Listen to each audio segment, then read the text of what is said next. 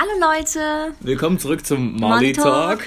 Und Heute geht es um die ähm, häufigste psychiatrische Erkrankung bei Kindern und Jugendlichen. Genau. Es kann sich wahrscheinlich schon jeder denken, worum es geht.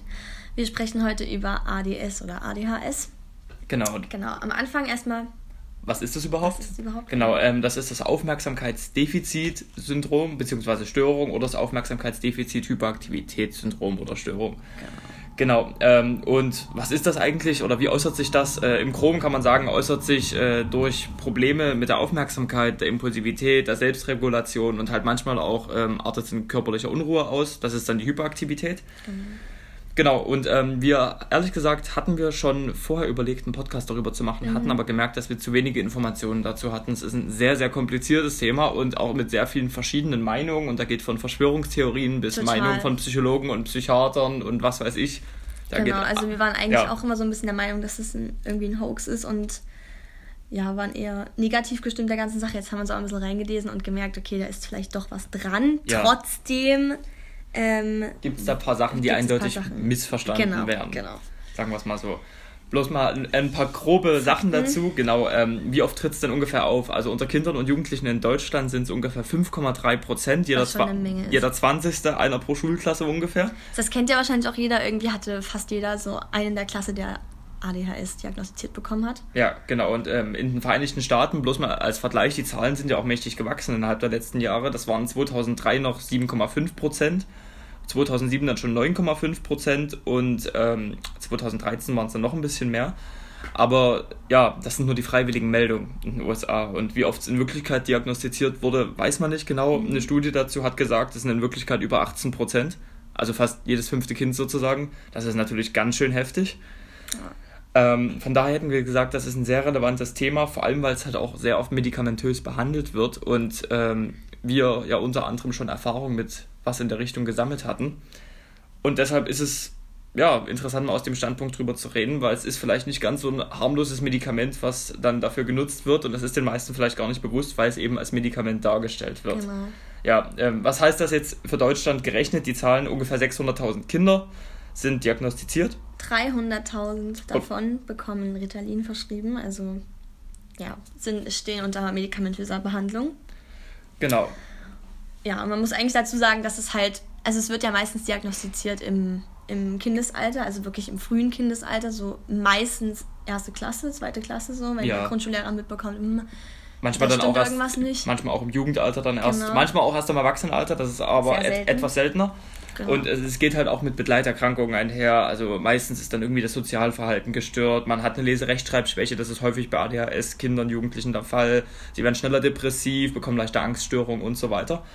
Und ja, das ist natürlich keine schöne Sache.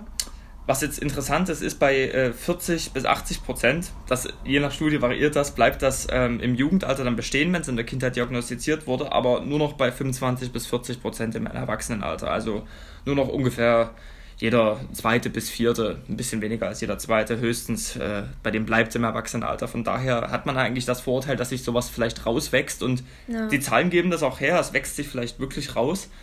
Einfach weil sich die Struktur des Gehirns verändert, weil sich die Lebensumstände ändern. Wer weiß, woran es liegt. Darauf gehen wir dann gleich noch ein bisschen ein. Genau, wir müssen kurz nochmal sagen, also wir sind natürlich keine Ärzte. Wir haben uns jetzt selber auch noch reingelesen. Es ist ein extrem umfangreiches Thema. Also man musste wirklich auch sehr äh, in die Neurobiologie reingehen und äh, ja, also Ja, natürlich ist auch das Schlimme wieder mal, die neuesten Erkenntnisse der Forschung sind überhaupt nicht in den klassischen Lehrbüchern drin. Ja. Das, was die meisten Ärzte gelernt haben, die sich jetzt nicht mehr auf dem neuesten Stand halten, das ist inzwischen schon längst widerlegt oder nicht mehr gültig oder gibt es neue Erkenntnisse. Deshalb ist es, finde ich, ganz interessant, mal darüber Aktuelles aufzuklären. genau, also wir hauen eigentlich ein paar Fakten raus so und immer noch ein bisschen mit unserer Meinung. Ja, haben auch viele Erfahrungsberichte Ähm, gelesen, genau. einige andere Podcasts angehört, wo sich Leute darüber austauschen und Genau, und im Groben reden wir jetzt eigentlich erstmal über die Diagnose, wie man es überhaupt diagnostiziert bekommt, dann nochmal, also die Symptome generell, ähm, die Ursachen, unsere Meinung auf jeden Fall und dann kommen wir am Ende noch zur medikamentösen Behandlung. ja,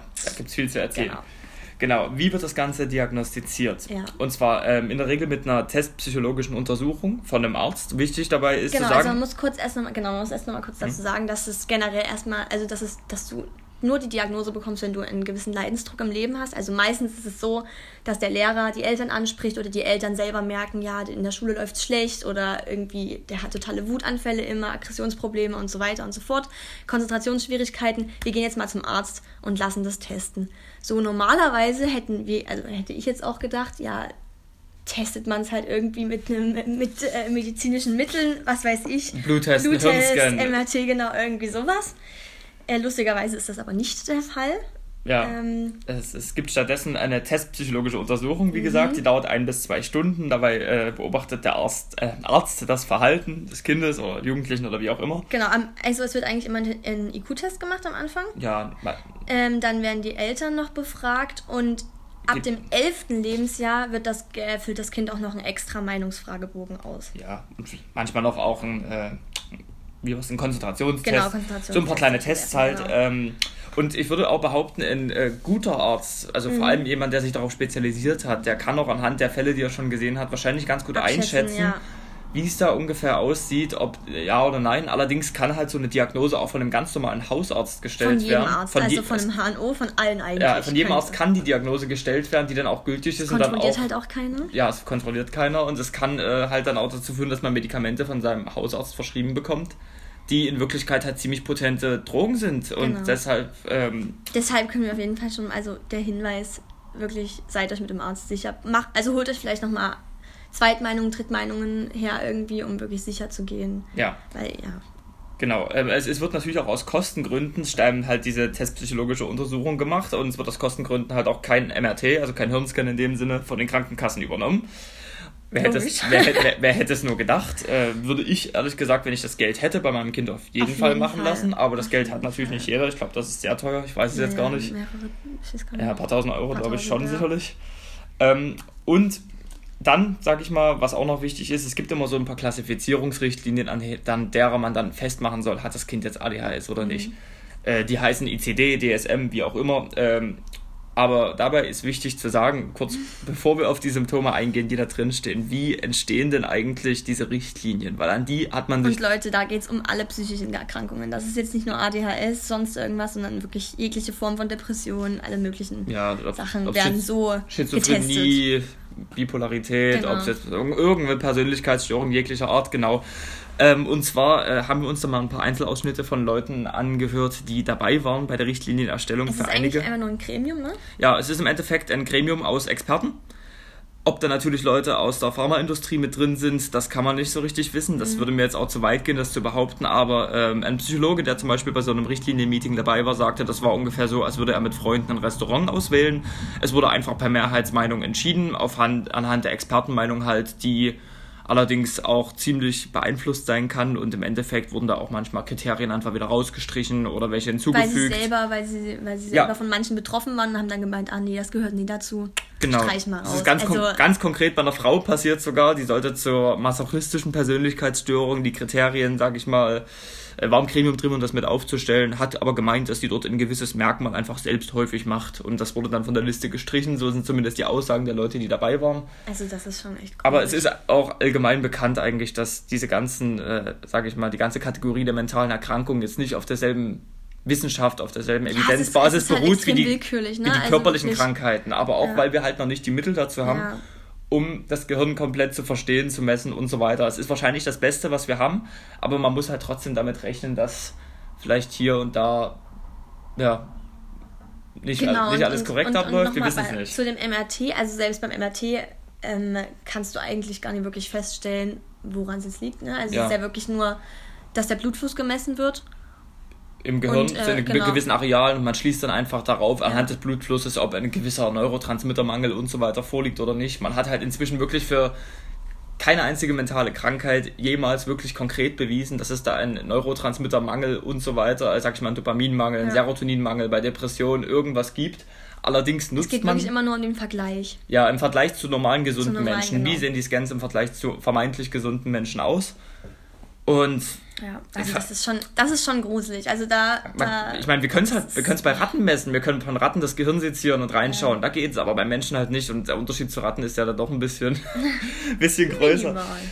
Ja, also mit Vorsicht genießen, vielleicht die ganzen mentale Krankheitsrichtlinien Heißt aber deshalb nicht, dass es nicht existiert. Nee, das ist wichtig zu sagen. Es leiden viele Menschen unter mentalen Krankheiten, auch unter ADHS. Das ist auf jeden Fall ein reales Leiden und es hat wahrscheinlich auch irgendeine biologische Ursache. Aber es ist natürlich schwierig, jetzt da einfach zu sagen, ja, wir behandeln Medik also medikamentös, obwohl wir nicht mal genau wissen, woran es wirklich liegt. Probieren einfach Dinge aus, in dem Fall eigentlich menschliche Versuchskaninchen und äh, wir testen einfach mal, was gut funktioniert. Das und dann ist, es ja auch ja. von Mensch zu Mensch wieder unterschiedlich. Ne? Es kann ja wieder überall was anderes sein und bei dem funktioniert das vielleicht, bei dem anderen nicht. Und, ja, genau darum geht es ja. ja. Medikamente behandeln genau. die Symptome und also meistens die Symptome, häufig nicht die Ursache. Und wenn ein Medikament nun mal hilft, dann hilft es halt und dann wird daran geforscht und dann wird es halt auch eingesetzt in der Regel, insofern man nicht feststellt, dass es krasse Schäden hat. So ist in der Regel die Vorgehensweise. Ja. So, was sind Symptome? Genau, zu den Symptomen. Also, ja, das, das ist äh, wirklich auch wieder sehr gruselig, weil äh, wahrscheinlich, wenn wir die Symptome jetzt vorlesen, äh, werdet ihr euch wahrscheinlich in vielen ähm, Dingen wiederfinden und sagen, hm, habe ich ja, habe ich jetzt ADHS? Hm, komisch. Ja, bloß nochmal zur Erinnerung, diese Symptome sind auf Basis von diesen Richtlinien, genau. dessen Kriterien einfach gewählt werden sozusagen. Ja. Äh, und zwar genau, also es ist dann zum Beispiel, schafft es oft nicht genau auf Einzelheiten zu achten oder macht Flüchtigkeitsfehler bei Schularbeiten oder Arbeit oder anderen Sachen so. Hat oft Schwierigkeiten, die Aufmerksamkeit längere Zeit bei Aufgaben oder beim Spielen aufrechtzuerhalten, scheint oft nicht zuzuhören, folgt Anweisungen nicht vollständig und schafft Schularbeiten oder lästige Arbeiten oder Pflichten am Arbeitsplatz, äh, ab, am Arbeitsplatz nicht zu vollenden. Also die ab, also wir lassen sich schnell ablenken, haben generell oft Schwierigkeiten, Aufgaben und Aktivitäten zu ähm, organisieren, sind unordentlich, vergessen oft Dinge, verlieren oft Gegenstände, ja, und lassen sich einfach leicht von äußeren Reizen oder irrelevanten Gedanken ablenken. Und oft vergesslich, genau. Das ja. sind jetzt mal so grob die Symptome. Von der Unaufmerksamkeit her. Genau, genau dann gibt es auch die Hyperaktivität. Da ist zum Beispiel mit dabei, hampelt oft mit Händen und Füßen, schlägt im Takt oder windet sich auf dem Sitz, verlässt auf den Sitzplatz in Situationen, in denen Sitzenbleiben erwartet wird. Ähm, ist oft nicht in der Lage, ruhig zu spielen oder an Freizeitaktivitäten ruhig teilzunehmen, ist oft auf dem Sprung, handelt wie getrieben, redet übermäßig viel, platzt mit Antworten heraus, kann nur schwer warten, bis er an der Reihe ist und so weiter, stört andere häufig. Also ich weiß ja nicht, wie es euch geht, aber mm, es klingt eigentlich wie einfach äh, ein extrovertierter, temperamentvoller Mensch. Ja, also ich. Viele Dinge zumindest. Also wir sehen uns in vielen Symptomen wieder, ja, eigentlich. Ja, definitiv. Ähm, und es ist ja auch von Tag zu Tag unterschiedlich. Also manchmal läuft es so, manchmal nie. Und da, da ist dann ein Unterschied natürlich. Das, ist, das, das, das sollte bei ADHS diagnostiziert ja. natürlich eine konsistente ja, Geschichte genau. sein. Ich, ich würde aber sagen, ich bin eigentlich äh, dauerhaft so, ja. muss ich zugeben. Also ich kann mich auch schwer auf Dinge konzentrieren, außer ich habe wirklich die Willenskraft dafür, aber wenn ich was langweilig finde, Gottes Willen. Ja. Das ist halt dann die. Das ist jetzt wieder so der Maßstab, genau. Also es ist ja auch, auch dieses Phänomen, dass es halt oft in der Schule zur Sprache kommt und die Lehrer dann wirklich sagen, du lass dein Kind mal auf ADHS testen, weil es vielleicht einfach nicht wieder in das normale Schulsystem reinpasst, wo es still sitzen muss und lernen soll und auch Dinge lernen soll, die es vielleicht gar nicht interessiert.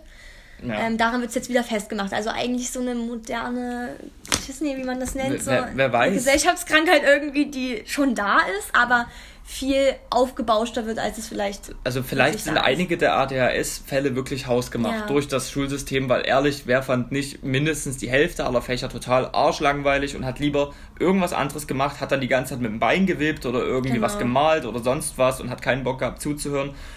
Das ist halt die große Frage jetzt. Das kann normales Verhalten sein, das kann aber auch schon krankhaft sein und kann wirklich auf eine tiefere bösartige Ursache hindeuten. Mhm. Das ist dann wichtig, dass der Arzt kompetent genug ist, ja um das auch wirklich einschätzen ja. zu können. Und, und Leute, wir wissen alle, wie Ärzte manchmal sind. Also wenn man einen guten hat, dann muss man ihn wirklich festhalten. Und es gibt auch viele wirklich äh, Leute, die einfach nur ihr Geld verdienen wollen und oder einfach keinen Bock haben und einfach mal irgendwas diagnostizieren, was vielleicht Medikamente raushauen, ja. noch und nöcher. Das ist, wie gesagt, ich glaube in Deutschland das nicht ganz kennt, so jeder. schlimm, aber in Amerika auf jeden ja. Fall echt muss es krass sein. Da dient ja gefühlt jeder Zweite irgendwie mit seinen Ritalin-Pillen, die er bekommt, oder ja. seinen Adderall-Pillen. Von genau. daher, ja, ja, also ihr merkt schon, die Symptome sind irgendwie, es ist alles so ein bisschen wischiwaschi. Man, äh, ja, es gibt halt nichts Genaues, aber es sind halt leider die einzigen Sachen, an denen man es so wirklich festmachen kann, anscheinend. Ja, und es gibt natürlich auch Extremfälle, bei denen es wirklich sehr, sehr ja. deutlich ist, sodass man das sofort merkt. Ja. Ähm, hat aber auch Vorteile, wenn man, sage ich mal, ADHS oder Leute, die ADHS diagnostiziert bekommen haben, sind äh, meistens geistig sehr flexibel, die sind sehr kreativ, begeisterungsfähig, motiviert bei interessanten Themen. Das ist je nachdem wieder nach Schweregrad unterschiedlich. Es gibt nämlich einige, die zum Beispiel bei Dingen, die sie interessieren, dann auch mal wirklich konzentriert sein können. Zum Beispiel ja. beim äh, Zocken. Und das ist ja dann wieder irgendwie. Ein bisschen abstrus. Macht wenig Sinn, ja, genau. Das ist irgendwie. Ja. Von daher, ähm, aber das geht halt wirklich mit dem Spektrum der Krankheit einher. Das ist, ja. manche können sich auch da nicht konzentrieren. Die können sich allgemein nie auf irgendwas konzentrieren, auch wenn sie Lust drauf haben. Das würde ich dann schon als schweren Fall bezeichnen. Das wäre dann halt mal cool, jetzt die Frage so, ähm, vielleicht, äh, wie, wie wäre der Krankheitsverlauf jetzt in einem anderen Schulsystem oder generell in einem freiheitlicheren Leben, vielleicht fürs Kind, wenn man sich anpassen würde, was natürlich nicht immer geht.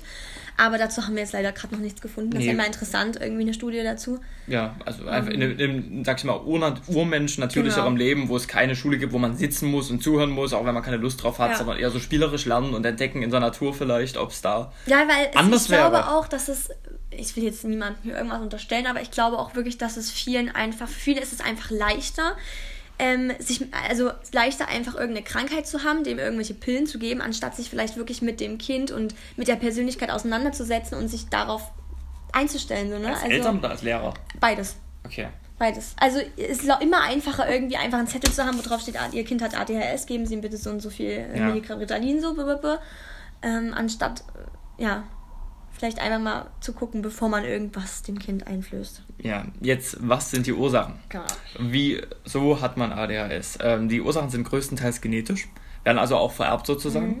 Und das deutet halt auch darauf hin, dass es irgendwie was mit der Entwicklung oder mit der Beschaffenheit des Gehirns zu tun hat, sage ich mal, wie die Neurotransmittersysteme funktionieren. Äh, was es begünstigen kann, sind äh, Drogen während der Geburt oder Schwangerschaft, vor allem Rauchen und es gab noch was anderes, ah, das weiß ich gerade nicht mehr. Äh, auf jeden Fall, ähm, Rauchen, Alkohol sollte man ja, glaube ich, prinzipiell während der Schwangerschaft lassen.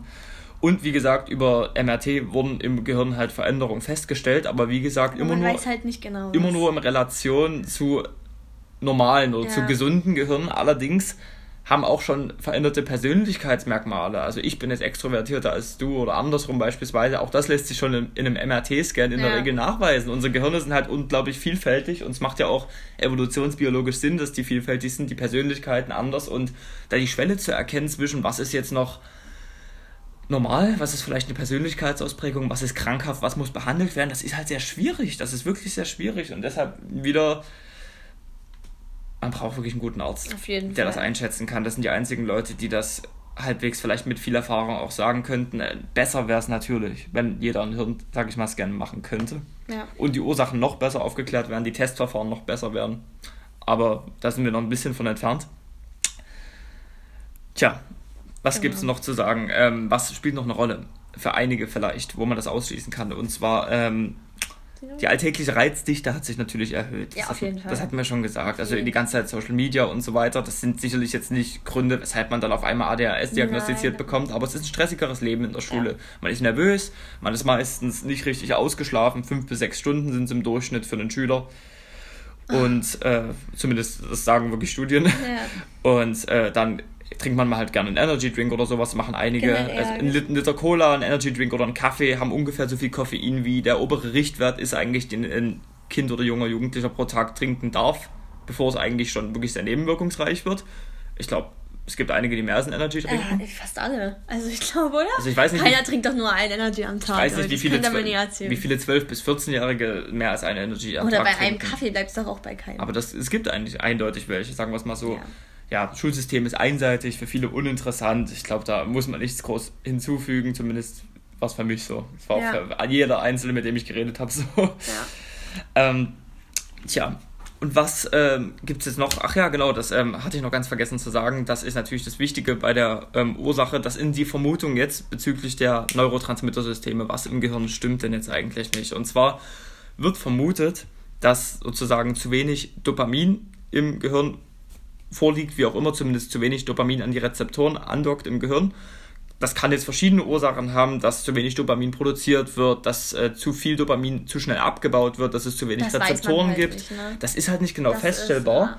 Das ist das Problem. Man hat schon die Mechanismen, wie das funktionieren könnte, ungefähr identifiziert, aber man weiß es halt von Einzelfall zu Einzelfall nicht. Ja.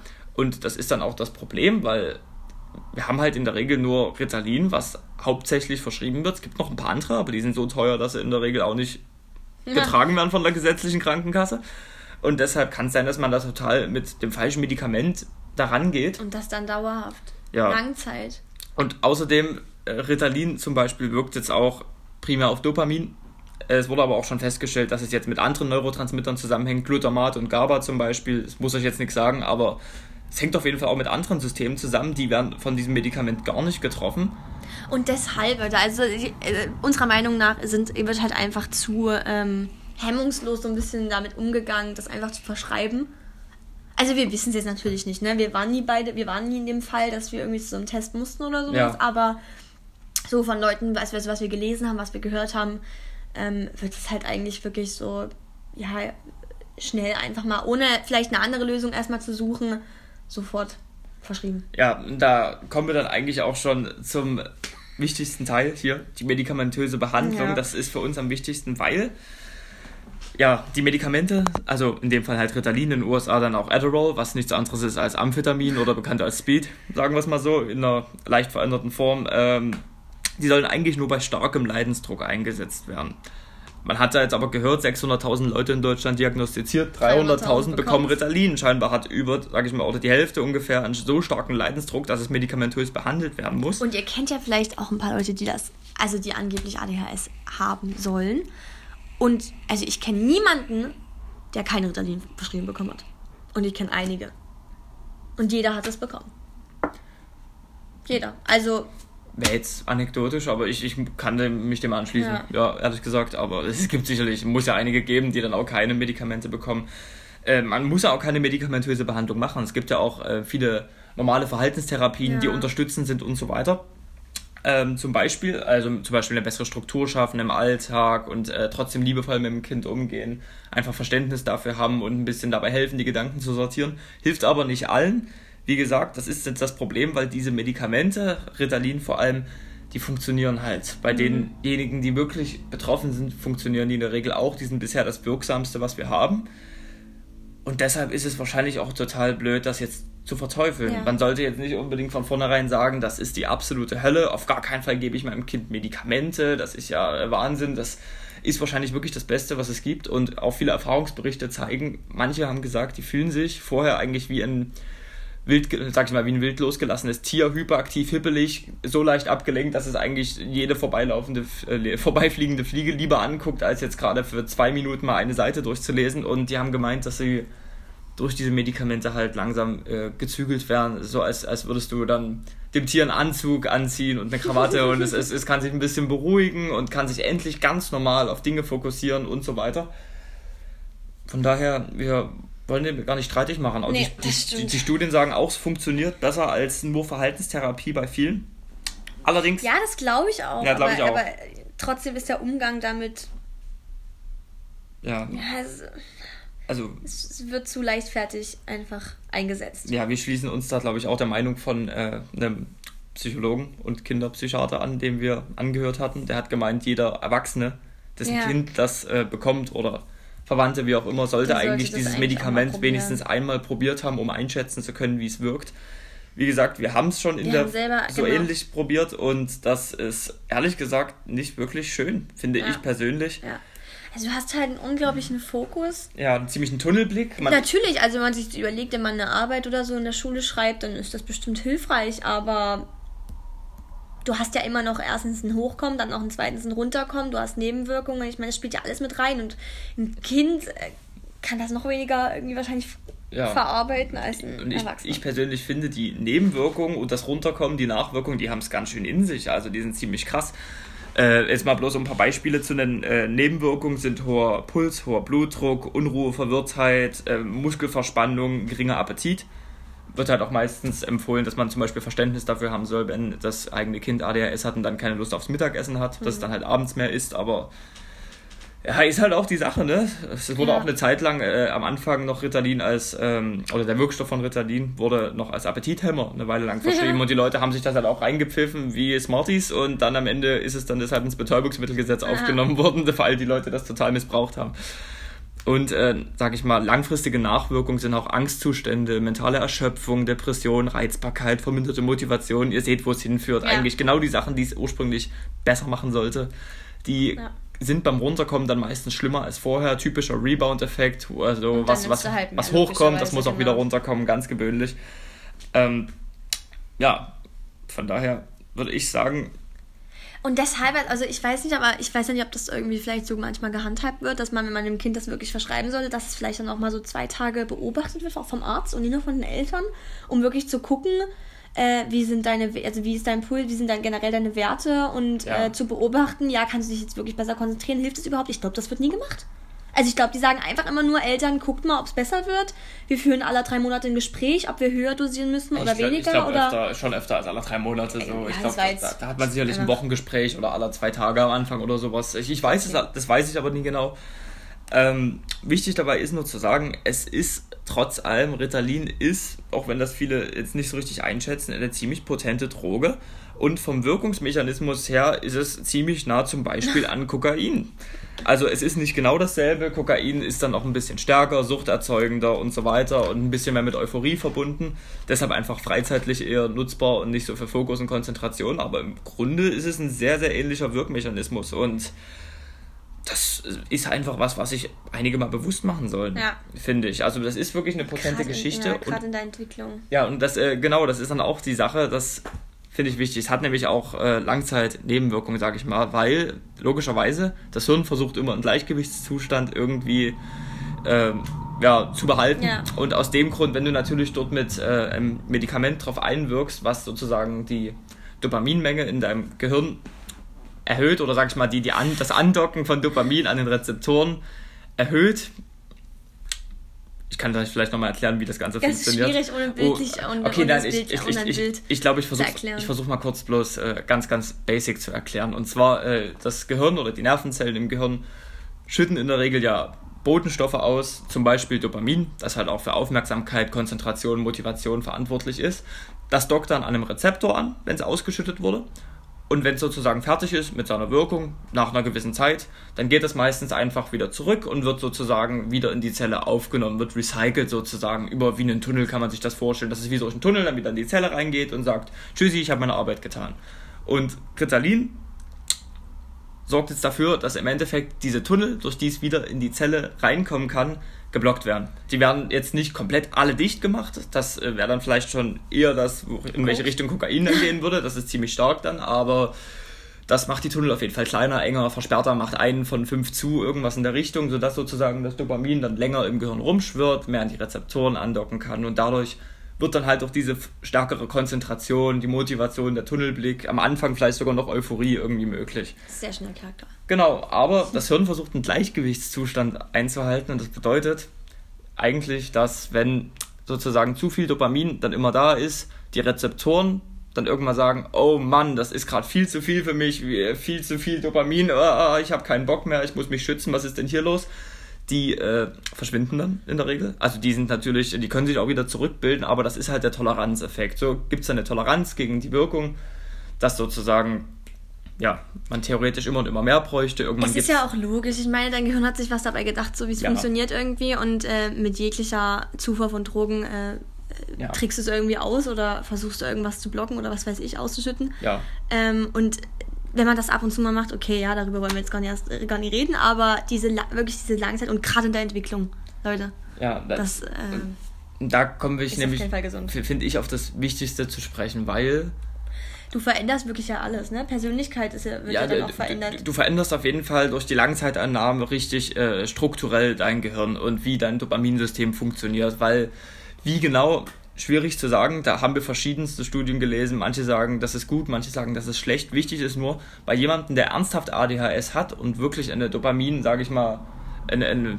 oder eine Disbalance von Dopamin im Gehirn hat, wenn man es jetzt mal einfach gesagt sagt, dem hilft es dann auch wirklich langfristig sozusagen da eine positive Veränderung irgendwie zu bewirken. Aber jemand, der es denn nicht hat, der vielleicht eine andere zugrunde liegende Erkrankung hat, die falsch diagnostiziert wurde, der vielleicht gar nichts hat und einfach nur ein gewisses Temperament und Persönlichkeit, ja. was fehldiagnostiziert wurde, da ist es dann so, dass dein Hirn langfristig eher ins Negative verändert wird ja, und, und man dann auch mit wenn langfristigen. Wenn man sich jetzt die Zahlen anguckt, ist es gar nicht so unwahrscheinlich, dass es wirklich viele Fälle gibt, an denen es eigentlich nicht notwendig wäre. Ja, ich, wir haben wie gesagt einige gelesen, die sagen, es hat mir wunderbar geholfen, es hat mein Leben gerettet, aber ich bin halt auch ein Leben lang jetzt darauf angewiesen. Andere sagen, ich habe. Viele hören auch ich, auf. Ja, viele merken selber, dass es nicht mehr gut tut. So mit, ich kenne viele Jugendliche, die dann so mit äh, 16 sagen, so jetzt jetzt lasse ich es, ich möchte nicht mehr, wenn sie selber dann ein Bewusstsein ja. dafür bekommen. Ja und das selber in Frage stellen so ein bisschen. Ist auch verständlich, wenn eigentlich ja. das bei nicht mal der Hälfte noch im Erwachsenenalter fortgeführt ist. Aber einigen, einigen hilft es halt auch im Erwachsenenalter. Anderen macht es das Leben ein kleines bisschen kaputt, weil es halt dein Hirn strukturell verändert. Das ist dann im Endeffekt auch nichts anderes, als wenn man sehr früh anfangen würde zu kiffen. Ja, und, und, ihr wisst, also ich meine, es ist ja auch irgendwie so bekannt, dass Ritalin ja auch oft einfach ähm, viele Studenten nehmen Ritalin, Künstler, die irgendwie halt sich pushen wollen, fokussieren wollen. Ja ich meine, da sieht man ja schon, also ja, das ist schwierig. Ja, das ist sehr schwierig. Es ist auf jeden Fall empfehlenswert, das nicht dauerhaft einzunehmen, sondern ja, vielleicht wirklich, Pausen. also ich würde sagen höchstenfalls wirklich fünf Tage die Woche, ja, dann am Wochenende der, Pause machen genau, der, und in den der, Ferien Pause machen. Der Kinderpsychologe meinte auch ja, ähm, äh, zum Beispiel jetzt vom Sport oder generell das jeden Tag zu nehmen, wenn man vielleicht mal einen Test schreibt oder, oder sich generell auf irgendeine Aufgabe fokussieren muss, okay, dann ja, aber für den Sportunterricht oder sowas ist es halt nicht notwendig. Für die Sommerferien, solche Dinge, wo man es einfach weglassen könnte, einfach nur zum ja. Wohl, also zum, zum Wohl des Kindes, für die Gesundheit. Ja, und man muss sich immer bewusst sein, dass man nur Symptome bekämpft und ja. nicht die Ursache. Aber die Ursache zu bekämpfen ist halt schwierig, wenn man die noch nicht hundertprozentig sicher herausgefunden hat. Und ja. wir können unsere Gene ja auch nicht verändern. Deshalb. Ja, und ich glaube auch generell, dass da wieder so eine Aufklärung, also ich glaube, viele Eltern wissen gar nicht so wirklich, was überhaupt Ritalin macht und, und, und was sie ihrem Kind da täglich geben. Weil ich mir gut vorstellen kann, dass es vielleicht viele Eltern auch nie wirklich interessiert, weil sie denken, okay, wir haben eine Lösung oder der Arzt einfach es gar nicht. Also ich meine, wir wissen ja selber aus eigener Erfahrung, wie Ärzte aufklären, nämlich gar nicht. Also meine zumindest bisher nicht, ja. nee, das stimmt. Ich ähm, habe auch kein Ritalin bekommen, nur ja, Antibiotika aber, und sowas. Aber, ja, aber auch, ja. Obwohl, okay, ja doch, ja, nee. Da. Ich ich, ich kenne es von meinem Opa. Ja, solche Dinge, genau. Okay, ja. Anderes Thema, aber. Ja, ja. Ähm, aber nur noch mal als letztes, um die Relevanz dieser ganzen Geschichte aufzuzeigen. Warum ist das mit den Langzeitnebenwirkungen und diesen strukturellen Veränderungen im Gehirn denn jetzt irgendwie schlimm, wenn es denn einen guten Effekt hat, einen positiven Effekt für diejenigen, die ADHS wirklich haben, wenn es denen denn so viel bringt? Haben wir schon gesagt, wegen den Falschdiagnosen, weil für die äh, wird das Leben dann halt unnötig kompliziert gemacht. Und man könnte jetzt vielleicht denken, ja, das ist vielleicht ein, zwei Prozent oder so. Ähm, da gibt es aber auch Studien dazu und die Studie ist sogar noch relativ äh, mhm. ja, niedrig. Die hat bei Jungen eine Fehldiagnoserate von äh, mindestens 20 Prozent festgestellt, bei Mädchen ein bisschen weniger. Das ist jetzt aber nur das von der Studie. Ähm, die viele Psychologen, viele renommierte Psychologen, sage ich mal, schätzen ein, dass das auf jeden Fall zu, dass 20 bis 90 Prozent der Fälle, das sind die verschiedensten Zahlen, die wir da gehört haben, man kann es nicht wissen, ja, einfach falsch diagnostiziert wurden. Und zwar, dass da entweder gar keine Krankheit vorlag, die behandlungsbedürftig wäre, oder dass da eine andere Krankheit vorlag, die irgendwie ja. anders behandlungsbedürftig gewesen wäre. Und das ist halt das Problem. Wir können es jetzt halt nicht sagen, wie viel überdiagnostiziert wird, aber die Zahlen steigen stetig. Es werden immer, immer mehr. Vielleicht wird es einfach nur von der Gesellschaft mehr aufgenommen und man hat ein besseres, ein besseres Gespür dafür, sage ich mal, diese Krankheit zu verstehen und zu erkennen oder es wird wirklich auch überdiagnostiziert. Ich glaube, das ist beides, ja. ehrlich gesagt.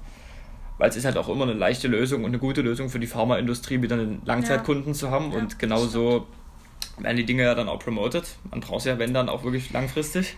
Das stimmt leider. Deshalb schwierige Sache. Ich glaube, ehe ich meinem Kind ein so potentes Medikament geben würde, was wirklich auch die Hirnchemie langfristig verändert, würde ich auf jeden Fall zwei oder dreimal überlegen. Mhm. Das selber probieren, mir mit vielen Ärzten reden, wenn ich das Geld habe, diesen Hirntest machen, den ja. Hirnscan machen, um zu gucken, was denn die Ursache sein könnte.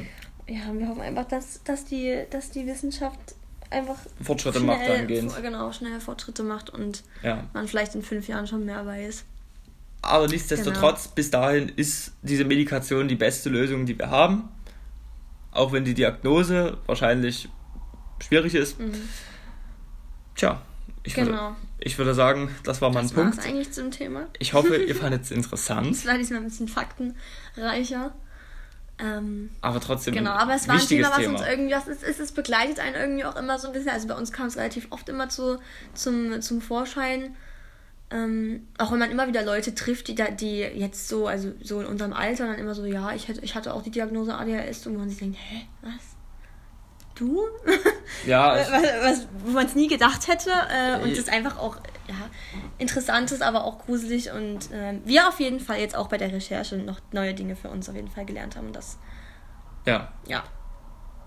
Das war positiv für uns. Ach so, genau. eine Ach so. Sache hatte ich noch ganz vergessen, das, das wollte ich noch anbringen, eine kleine Sache. Und zwar, ähm, es wurde immer behauptet über die Jahre hinweg, das hat sich damals so als Mythos heraus, ähm, sag ich mal, entwickelt, dass Ritalin zum Beispiel so, ja. anders wirkt bei Leuten, die ADHS wirklich ja, das haben. Das wurde uns wirklich auch so erklärt. Als bei normalen Leuten. Da wurde immer gesagt, normale Leute putscht das auf, du bist dann, sag ich mal, äh, aufgeputscht, fokussiert, hektisch. Und die ADHS-Leute werden ruhiger. Die werden ruhig und konzentriert und das äh, hat man inzwischen größtenteils widerlegt. Also ja. es, es wirkt auf ADHS-Kinder oder Jugendliche, was auch immer, und auf normale Leute gleich. Es äh, erhöht den Fokus, die Konzentration, ein bisschen auch die Motivation und die Nebenwirkungen sind ähnlich und so weiter logisch, ein potentes Medikament. Ähm, von daher. Natürlich wirkt ein ADHS-Kind auf Ritalin ruhiger, weil es halt einfach mal fokussiert ist, weil es, wenn es sonst nie fokussiert ist, logischerweise, macht es dann einen Anschein vielleicht, als wärst du. Ja. Also es ist kein äh, Kriterium, wenn man jetzt davon fokussiert und ruhig wird, dass man deshalb ADHS hat. Nee, das wurde nämlich eine, das wurde eine Zeit lang tatsächlich aber so gesehen. Ja. Da wurde dann das als Indikator dafür gesehen, wenn das so wirkt, dass die Diagnose auch richtig war und hat sich im Nachhinein halt rausgestellt, dass das äh, Bullshit ist. Mhm. Deshalb vorsichtig sein dabei. Auf jeden Fall. Und wir ah. können nur allen Eltern, die das vielleicht irgendwann hören, ans Herz legen. Ähm, ja, versucht erstmal alles andere, also alle möglichen Sachen auszuprobieren, bevor ihr wirklich auf Ritalin zurückgreift. Aber wenn es sich so ergibt, dann seid auch nicht gescheut, das Nein. wirklich zu nutzen, weil es kann das Leben wirklich deutlich verbessern und eigentlich das Leben auch wieder lebenswert machen für die, die einen großen Leidensdruck haben. Genau. Genau, in diesem Sinne Vielen Dank fürs Zuhören. Ja, ja. Und wir, genau. Wir freuen uns auf die nächste Episode. Das Thema wird noch rausgesucht, noch ist noch in Arbeit, aber dieses Mal wieder nächste Woche Mittwoch statt Donnerstag. Vielleicht nehmen wir diesmal ein bisschen was Persönlicheres und nicht wieder so faktenbasiert. Ja, das, ja, das ist, wird mal wieder Zeit, würde ich auch sagen. Gut, dann. Genau, in diesem Sinne, passt, euch einen schönen Donnerstag noch. Passt auf euch auf. Genau. Schöne Zeit. Ciao.